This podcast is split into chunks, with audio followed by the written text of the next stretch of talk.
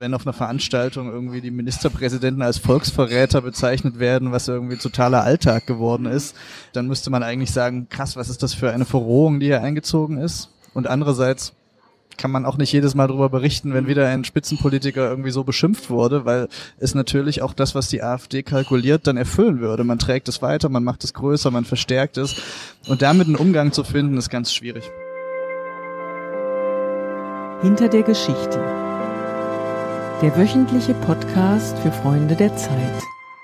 Willkommen zu Hinter der Geschichte, dem Podcast von Freunde der Zeit. Mein Name ist Johannes Duziak und ich sitze hier mit Martin Machowitz, dem Leiter des Leipziger Büros.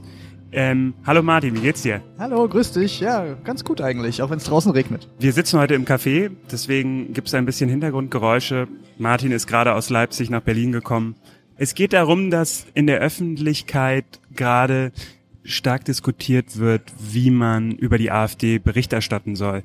Du als Leiter des Leipziger Büros stehst mittendrin gewissermaßen. Du hast die Wahlkämpfe in Brandenburg und in Sachsen begleitet. Wie stehst du dazu? Wie sollte man über die AfD Bericht erstatten?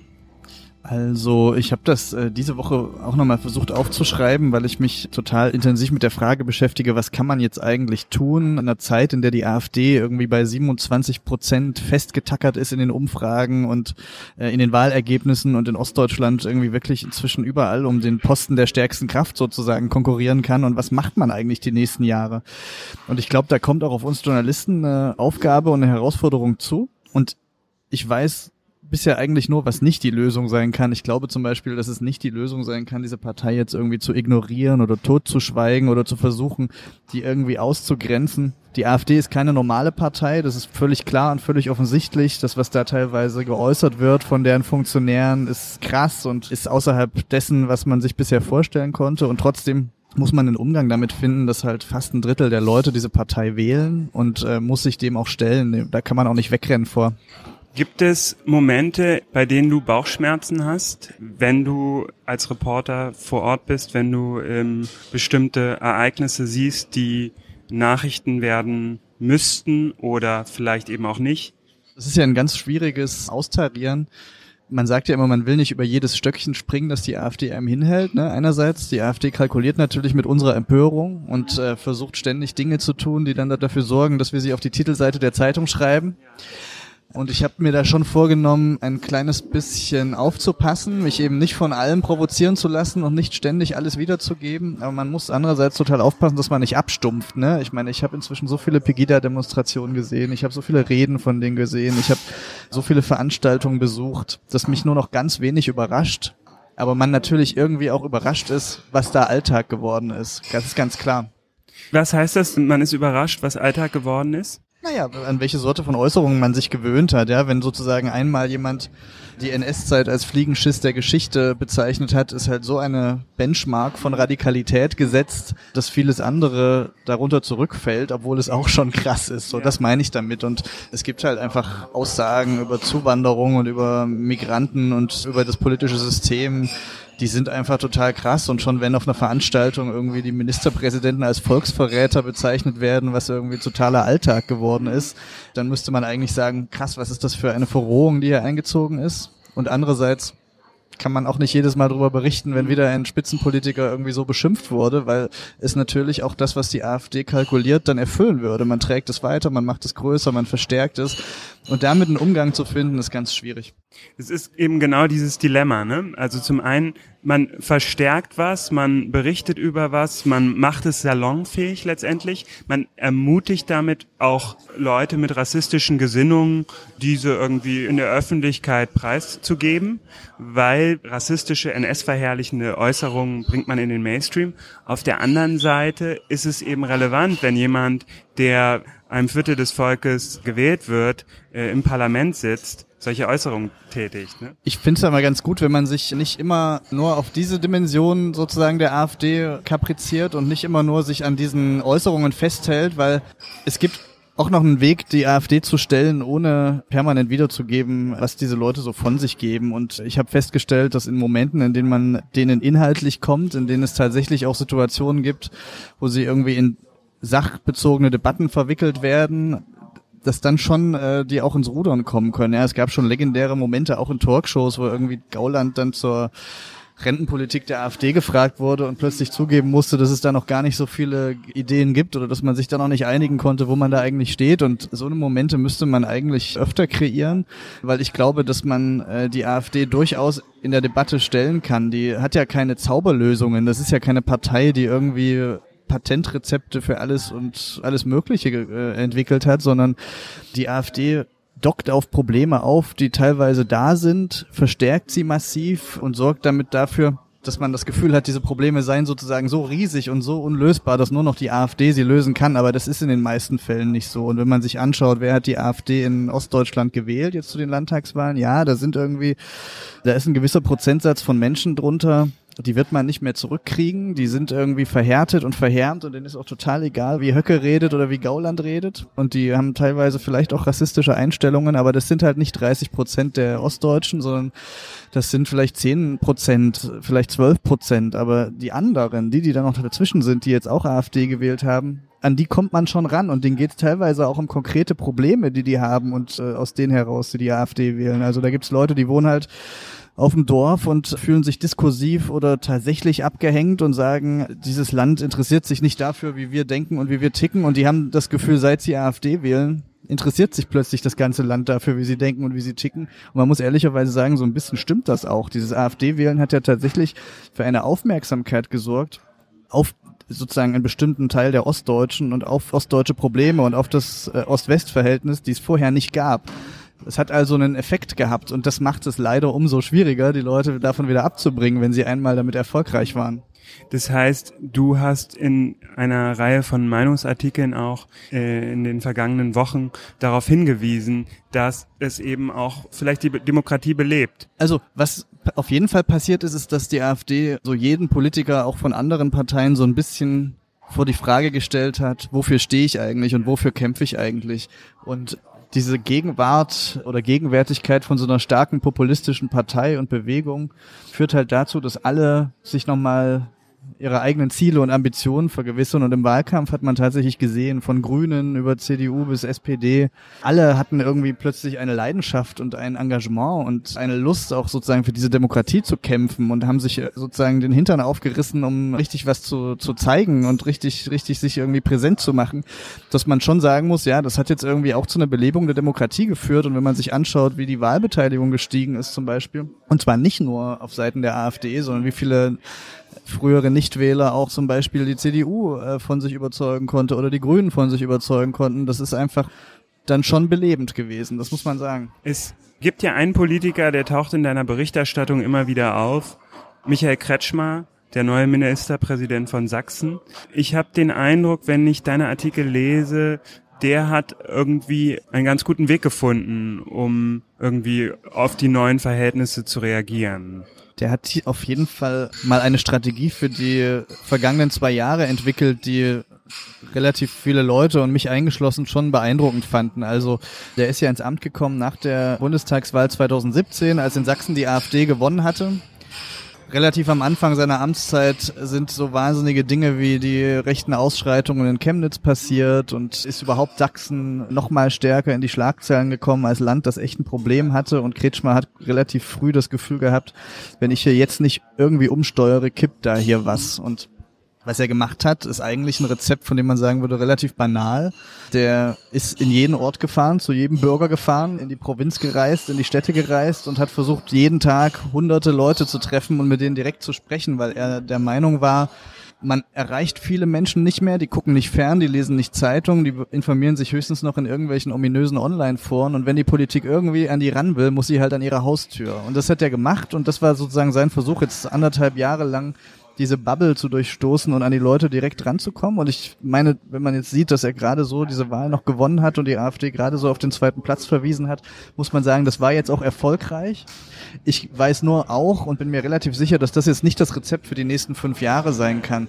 Also wir haben einfach eine Lage, die ist so verfahren, dass es jetzt nicht, nicht die Lösung sein kann, fünf Jahre weiterzureden. Es ist wichtig, weiterzureden. Es ist wichtig, dass man anfängt, Politik wieder näher an die Leute ranzubringen, habituell, inhaltlich, dass Politiker sich viel stärker nochmal für Lebenswelten interessieren, die irgendwie andere sind als die in Berlin oder auch, auch nur in Dresden.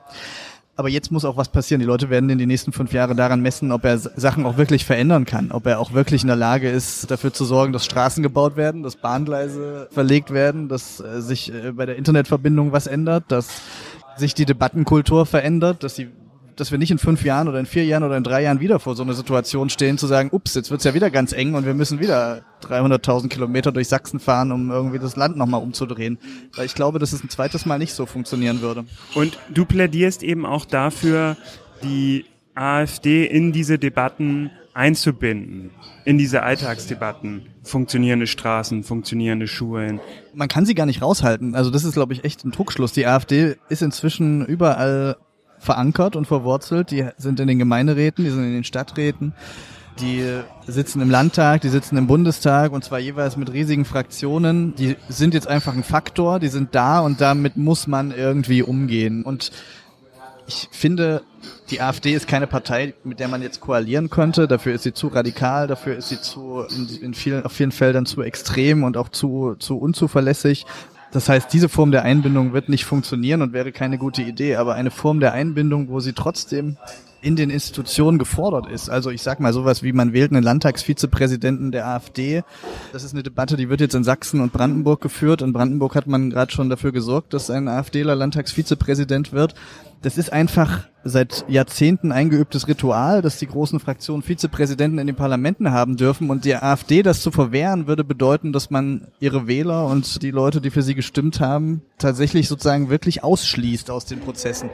So, jetzt muss sie aber sich in dieser aufwendigen, anstrengenden Landtagsarbeit bewähren und ein Landtagsvizepräsident der AfD muss dafür sorgen, dass eine Landtagssitzung gesittet und ordentlich abläuft und wird daran auch gemessen werden, ob er diesen Job gut macht. Und ich glaube, das sind so Wege, die AfD in Prozesse reinzuziehen, in denen sie eigentlich nicht drin sein will. Denn die AfD lebt davon, Fundamentalopposition zu machen, immer gegen alles zu sein. Wenn sie aber plötzlich irgendwo einen konstruktiven Beitrag leisten muss, wird man sehen, das wird auch die AfD ganz schön anstrengen. Und äh, das ist, glaube ich, der richtige Weg. Im Wahlkampf in Brandenburg und Sachsen, da hat ja die AfD wenig oder die AfD-Politiker haben wenig provokante rassistische oder NS-verherrlichende Aussagen in der Öffentlichkeit getätigt. Das war ja auch so ein bisschen Strategie, wenn man Götz Kubitschek glaubt, der ja von der Selbstverharmlosung redet. Ähm, es gibt eine Strategie, eben sich als bürgerlich zu inszenieren. Wie geht man als Journalist damit um, wenn man, man weiß ja immer auch, das ist ja bei allen Parteien so, dass Ereignisse eben auch gemacht werden, produziert werden, von Kommunikationsberatern, von Kommunikationsstrategen geplant werden. Wie geht man damit um? Was heißt das für einen als Reporter? Also ich mache mir natürlich bei der AfD keine Illusion, dass die plötzlich gemäßigt wären, nur weil sie in den Wahlkämpfen ein bisschen gemäßigter aufgetreten sind. Klammer auf, ich habe das vorhin auch schon gesagt, es gibt da einfach auch viele Dinge, an die hat man sich schon so sehr gewöhnt, dass sie einen vielleicht vor zwei Jahren noch, ge, äh, noch auf die Palme gebracht hätten, auch wenn sie jetzt in den Wahlkämpfen sozusagen passiert sind, aber jetzt sozusagen kein Aufhebens mehr darum veranstaltet wurde. Man hat gemerkt, dass der AfD das auch ein bisschen geschadet hat. Also sie war ja außerhalb der großen Diskussionen. Sie fand relativ wenig in den Debatten statt. Sie hat relativ wenig geschafft, mit ihrem Wahlkampf Aufmerksamkeit zu erzeugen. Trotzdem hat sie ein starkes Ergebnis, das muss man auch sagen. Sie ist aber eben nicht stärkste Kraft geworden, was sie sich erträumt hat.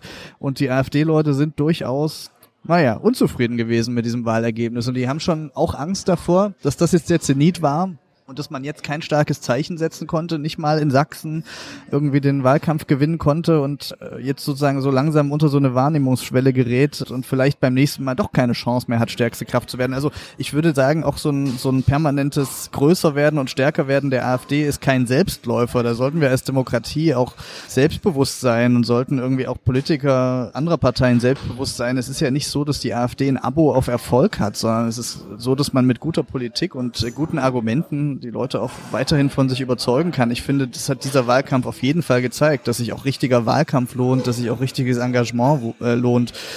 Und nochmal, um auf die Frage zurückzukommen, ja, wir Journalisten können natürlich immer über das berichten, was wir sehen und was passiert. Es ist wichtig, dass man nicht immer nur an der Oberfläche guckt, sondern es ist auch wichtig, dass man sich irgendwie anhört, was wird in der Partei gerade gedacht, was sagen die Strategen gerade, wo will diese Partei hin und wir haben schon darüber berichtet, dass die sozusagen offensiv diese Wahlkampfstrategie hatten, die Füße stillzuhalten, eher ein bisschen bieder zu wirken. Und man sieht das jetzt sogar in Thüringen. Da scheint sich Höcke, der Wahlkampf beginnt gerade erst, aber da scheint sich selbst Höcke moderat aufzustellen, Skandale vermeiden zu wollen. Aber auch das ist ja ein Thema, ja. Auch darüber können wir ja berichten. Und wie du gerade schon sagtest, wenn man das in Kubitscheks Blog sogar nachlesen kann, dann kann man das auch wiedergeben, dass da eben eine Strategie auch dahinter steckt. Wie ist es bei dir persönlich? Wie recherchierst du im Umfeld der AfD oder in der AfD? Hast du stabile Kontakte zu Politikern, zu Beratern der AfD? Wie, wie, wie sieht es aus?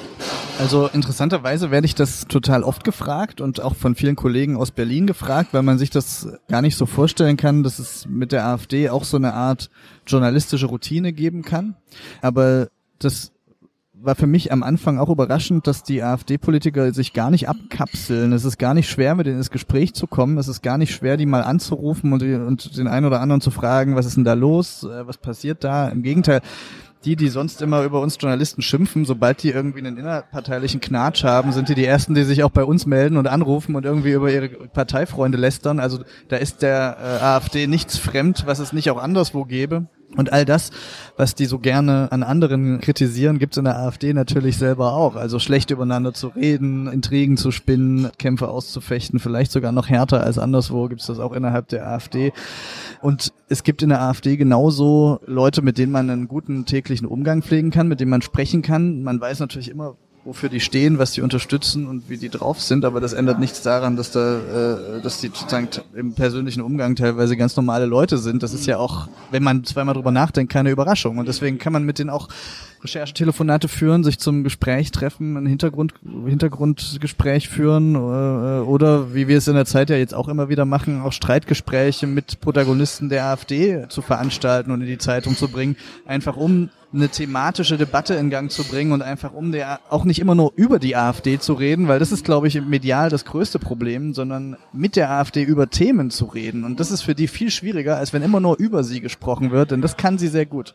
Also diese Ablehnung, die sie öffentlich den Medien immer wieder entgegenbringen, die hast du auf persönlicher Ebene nie so gespürt. Naja, schon. Es gibt ja solche und solche in der Partei und ich habe auch viele Jahre im Pegida-Umfeld recherchiert. Da hat man natürlich auch persönliche Anfeindungen erlebt und da hat man erlebt, dass das nicht nur Misstrauen ist, was uns Journalisten da gegenüber an den Tag gelegt wird, sondern dass sie uns wirklich Wut entgegenbringen und dass da auch manche auch uns hassen. Ja, das ist da alles vorhanden und das gibt's auch in der AfD. Da gibt's auch Leute, da kommst du auf den Parteitag und die fauchen dir schon zu, äh, was sozusagen du als Vertreter der Lügenpresse hier schon wieder zu suchen hast. Und dann gibt es aber auch andererseits Leute, mit denen kann man zumindest ein ganz freundliches Gespräch führen und mit denen kann man sich austauschen. Also es ist alles da drin. Aber man muss sagen, wir als Journalisten sind natürlich in dieser ganzen AfD-Geschichte jetzt zum ersten Mal auch selber sozusagen Betroffene. Ja, Politiker kennen das schon länger, dass die attackiert werden und hart angegriffen werden und auch mal unter der Gürtellinie angegriffen werden. Uns Journalisten passiert das erst seit ein paar Jahren und wir sind halt in dieser ganzen Debatte um ja, wie soll man sagen, das Funktionieren der Demokratie und wie Diskurse in diesem Land organisiert sind, wir sind plötzlich auch mitgemeint und Empfänger von Kritik und damit muss man umgehen und dem muss man sich auch stellen und das versuchen wir auch. Vielen Dank. Das war eine Folge von Hinter der Geschichte mit Martin Machowitz. Martin Machowitz aktuelles Stück ist auf den Regionalseiten Zeit im Osten zu finden. Der Populismus will ans Ruder, aber man kann es noch verhindern. Die nächsten fünf Jahre sind entscheidend für den Umgang mit der AfD in Sachsen, in Brandenburg und im ganzen Osten. Denn jetzt beginnt die Zeit, in der die Bürgergespräche allein nichts mehr nützen, schreibt Martin Machowitz. Vielen Dank, Martin. Vielen Dank und ich glaube, das kann man jetzt dieser Tage auch auf Zeit Online lesen, soweit ich weiß. Ne? Dankeschön, ciao.